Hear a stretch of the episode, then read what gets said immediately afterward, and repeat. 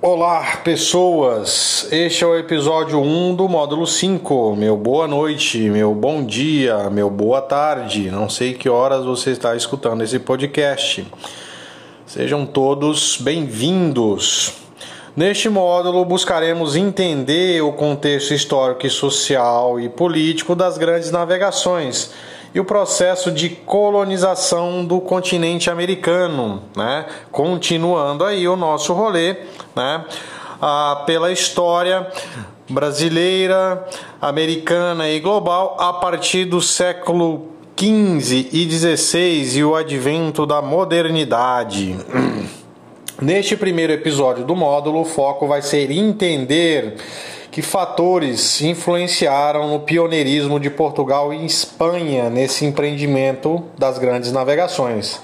Então, papel e caneta na mão, se liga aí, vamos lá. Antes de começar, né, eu vou fazer aqui uma divisão didática para vocês. Né? Quando eu falo desse tema, eu gosto de dividi-lo em quatro tópicos, a saber, o tópico 1, um, geralmente eu abordo os aspectos políticos né, ligados a esse pioneirismo português e espanhol. No tópico 2, eu abordo os aspectos econômicos. No tópico 3, os aspectos tecnológicos. E no tópico 4, os aspectos da mentalidade do período. Né? Então vamos começar pelo tópico 1. Né? No que diz respeito aos aspectos políticos, né, é importante a gente relembrar né, e compreender ah, o quão foi importante para Portugal e Espanha né, terem se consolidado como estados nacionais mais ou menos centralizados sob a administração de um único rei, né, ainda ali no final do século XV início do século XVI. Né? Isso vai garantir uma unidade territorial, né? vai colocar o reino sob uma única religião, né? e isso vai ser, evidentemente, um fator bastante importante para esse pioneirismo. Né? Por quê? Um Estado centralizado e mais ou menos consolidado permitiu aos reis da Península Ibérica né? Uh, que não gastassem tempo, dinheiro e vidas de soldados com disputas internas pelo poder, né? como acontecia em outras regiões da Europa no século XV e XVI, né? como é o caso, por exemplo, dos franceses e ingleses que protagonizaram a famosa Guerra dos 100 Anos, né? que na verdade durou cento, algo em torno de 130 anos. Né? Imagine o tanto de dinheiro, o tanto de vida que se gasta numa guerra que dura mais de 100 anos. Né? Ah, então vamos lá. O fato de Portugal e Espanha também ah, terem se consolidado, né, se submetido a uma única religião, né, isto é, tanto Portugal quanto Espanha já eram desde muito cedo né, estados terrivelmente católicos, né, permitiu que esses países não fossem tragados pelas guerras e disputas religiosas que aconteceram em outros países europeus após a reforma protestante, por exemplo, ali no início do século XVI, né, como é o caso da Alemanha, né, onde teve o conflito lá entre várias facções do luteranismo, né, como é o caso da França, onde houve conflito entre católicos e calvinistas, né, como é o caso da Inglaterra e também dos Países Baixos, né, onde hoje fica a Holanda, né. Então, para a gente enxergar isso, né, basta a gente ver que enquanto esses países né, mobilizavam exércitos, é, dinheiro esforço político né, em disputas religiosas, Portugal e Espanha estavam lá ah, numa boa, numa nice, né, ah, de beijos e abraços com a Igreja Católica. Né? Isso vai ah, evitar uma série de problemas internos, evidentemente. Né? Esta vantagem né, os deixou livres para investir tempo, dinheiro e soldados na conquista e manutenção de novos territórios no além-mar. Né? enquanto seus vizinhos né, eram consumidos né, literalmente em termos de vida, dinheiro e tempo né, por conflitos de toda ordem. Ah, no que diz respeito aos aspectos econômicos, né, é sempre importante destacar né, nesse processo das grandes navegações o papel das burguesias nacionais, né, que, beneficiadas pela unidade territorial, vão acumular grandes quantias em dinheiro, né, podendo investir seus acúmulos na expansão do empreendimento comercial mercantilista. Né. Vamos lembrar que uh, esse período é caracterizado né, pelo mercantilismo, né, pela atividade de comércio. Né. Comprava-se por um preço mais barato e vendia-se por um preço muito mais alto, e isso garantia a riqueza das burguesias nacionais. Né. Soma-se a este fato, né, no caso de Portugal, a, a incorporação dos judeus através da cristianização forçada. Né? Os judeus, né, que desde muito tempo, né, ainda lá na Idade Média, né, se dedicavam à atividade bancária, né, o empréstimo de dinheiro a, a juros, né, isto é, praticantes da usura, né, vão ser obrigados a se converterem ao cristianismo em Portugal, né, e irão compor os chamados cristãos novos, né. O fato de os judeus, né, que eram banqueiros e comerciantes, né, a não terem sido expulsos de Portugal, né, ao contrário da Espanha, vai ajudar na consolidação de uma classe de comerciantes, né, dotada de capital a, e muito interessada na expansão dos seus negócios, né. Isto é, os judeus, né, agora convertidos em cristãos novos foram permitidos manter seus negócios. Isso vai ajudar no empreendimento colonial português. Ah, dinheiro né, e vontade de fazer dinheiro foi algo fundamental. Ah, Pera aí, pessoal, só um minutinho aqui, tá? Que eu pedi uma comida aqui, né? Enquanto eu tô gravando aqui e já tá pronto. Vou só responder aqui tá? Para não interromper a gravação. Ok, respondi aqui, vou voltar para a gravação, né? Então, voltando aqui, pessoal, dinheiro, né, e vontade de fazer dinheiro foi algo fundamental para que esse empreendimento começasse, né, e desse certo, né? Ah, E por que as burguesias nacionais desses dois países saíram na frente? Né? Justamente pelo fato de haver um Estado mais ou menos centralizado, né? uma cobrança de impostos mais ou menos unificada, né? o estabelecimento de um sistema monetário de pesos e medidas mais ou menos unificado, né, pessoal? Porque a gente não, na história, a história não é exata, né? a gente nunca pode tratar nada na história em termos exatos, né? por isso mais ou menos. Né? Esse processo de consolidação de fronteiras, de sistema financeiro, monetário, né, pesos e medidas, evidentemente isso é um processo histórico que leva muito tempo, né? Mas esses países, Portugal e Espanha, estavam mais avançados nesse momento, né? Ah, então, tudo isso favorece o comércio, né? E tudo isso vai ajudar na consolidação e multiplicação da riqueza dessas burguesias, né? Que terão forte influência e participação no processo de colonização, né?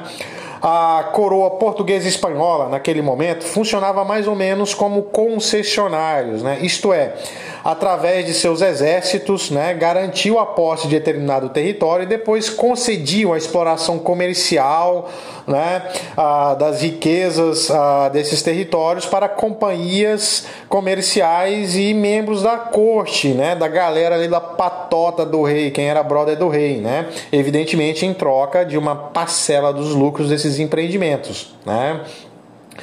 Ah, então, né, nesse contexto, nós vamos ter a coroa, isto é, o Estado, atuando para garantir a fortuna dos seus apaniguados, entendeu? Daí aquela expressão, né, amigo do rei.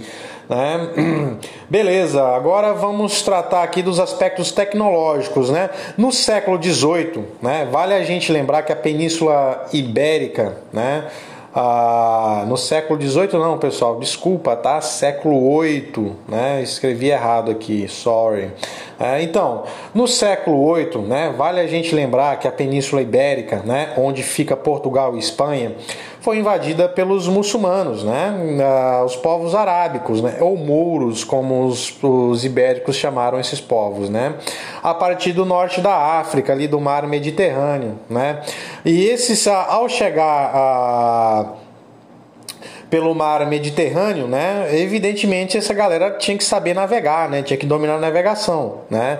E ah, não só dominava a navegação, como eles eh, movimentavam rotas comerciais e de escravos ali pelo mar Mediterrâneo, né? Patrulhando, evidentemente, novos territórios conquistados e fazendo comércio, né? Através principalmente da navegação de cabotagem, né? Que é aquela navegação que ocorre beirando a costa. Ah, do século VIII até o século XV, né, meados do século XV, os árabes vão dominar a Península Ibérica, né, ou parte da Península Ibérica. Né, e é somente no final do século XV que os muçulmanos vão ser completamente expulsos da, daquela península. Né.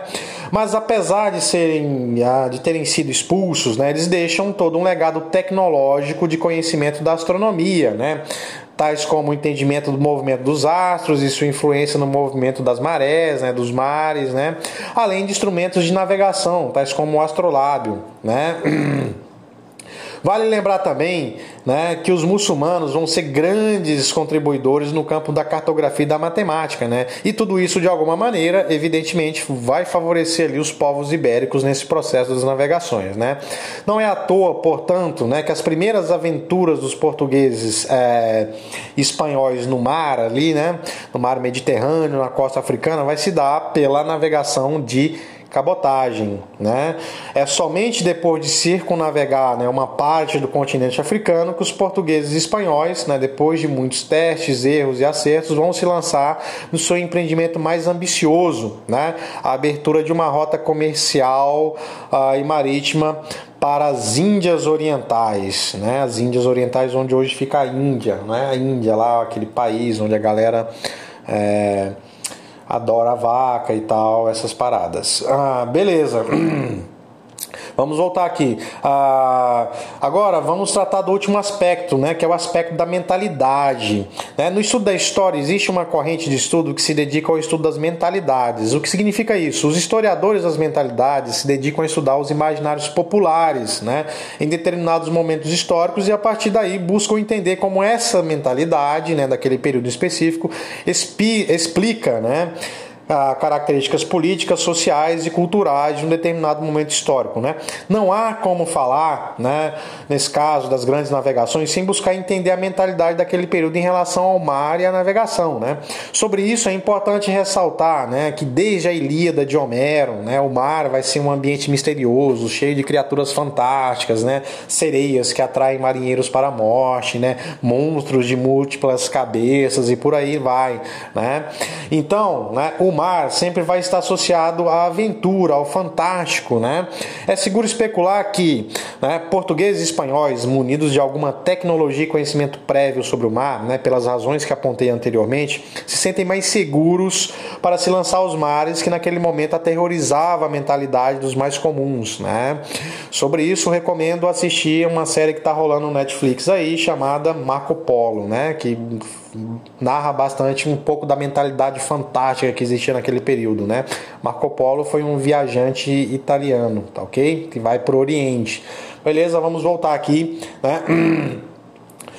Para isso ficar mais claro e para a gente fechar esse episódio né, sobre as particularidades desse processo, vamos buscar fazer um paralelo com a exploração espacial dos dias de hoje, né? Porque somente um número muito pequeno né, de países pode se dar o luxo de explorar o espaço, né? Primeiramente porque é uma coisa muito cara, né, que custa muita grana. Né? Ah, então não é todo mundo que pode ir. Né? Existem países que têm problemas muito mais latentes, né? conflitos internos, fome, guerras, né? para lidar, né? ao invés de ah, investir dinheiro né? em exploração espacial, aventuras espaciais. Né? Ah, assim como era naquele momento também das grandes navegações com as outras nações europeias que enfrentavam problemas que eu já relatei aqui, né? E porque, ah, mesmo sendo infinitamente desconhecido de todo modo, né, o espaço desperta tanta curiosidade, né? Justamente porque nós somos pre propensos né, a nos fascinar com o desconhecido, né, porque o desconhecido nos atrai. Né? De alguma maneira, né, aqueles homens que se lançaram ao mar no final do século XV início do século XVI né, também estavam fascinados pelo desconhecido e essa fascinação era maior do que o medo desse desconhecido. Né? Agora, né, é importante pensar também que nem só de flores ou imaginação se fez as grandes navegações, né? ou como também nem só de flores né, e imaginação se faz a exploração espacial nos dias atuais. Né? Lá e cá, né, há claros interesses comerciais, financeiros né, e gente muito rica por trás de tudo isso. Né? Por exemplo, no caso da exploração atual, nos dias atuais, né? exploração espacial nos dias atuais, há uma série de empresas envolvidas, né? empresas que especulam sobre minerais preciosos em Marte outros corpos celestes, né? ou que almejam estabelecer rotas de viagem, ganhar dinheiro com isso, enfim, gente querendo fazer grana, money, bufunfa, né? tal qual a burguesia ibérica no período das grandes navegações. Ah, beleza, pessoal? Então, uh, eu espero que tenha ficado um pouquinho mais claro aqui, né, esses quatro fatores né, que, uh, que, influenciaram significativamente nesse processo. Né, a gente termina esse episódio por aqui. Até o próximo uh, episódio, onde a gente vai tratar mais especificamente da chegada né, dos espanhóis e portugueses no continente americano. Até lá!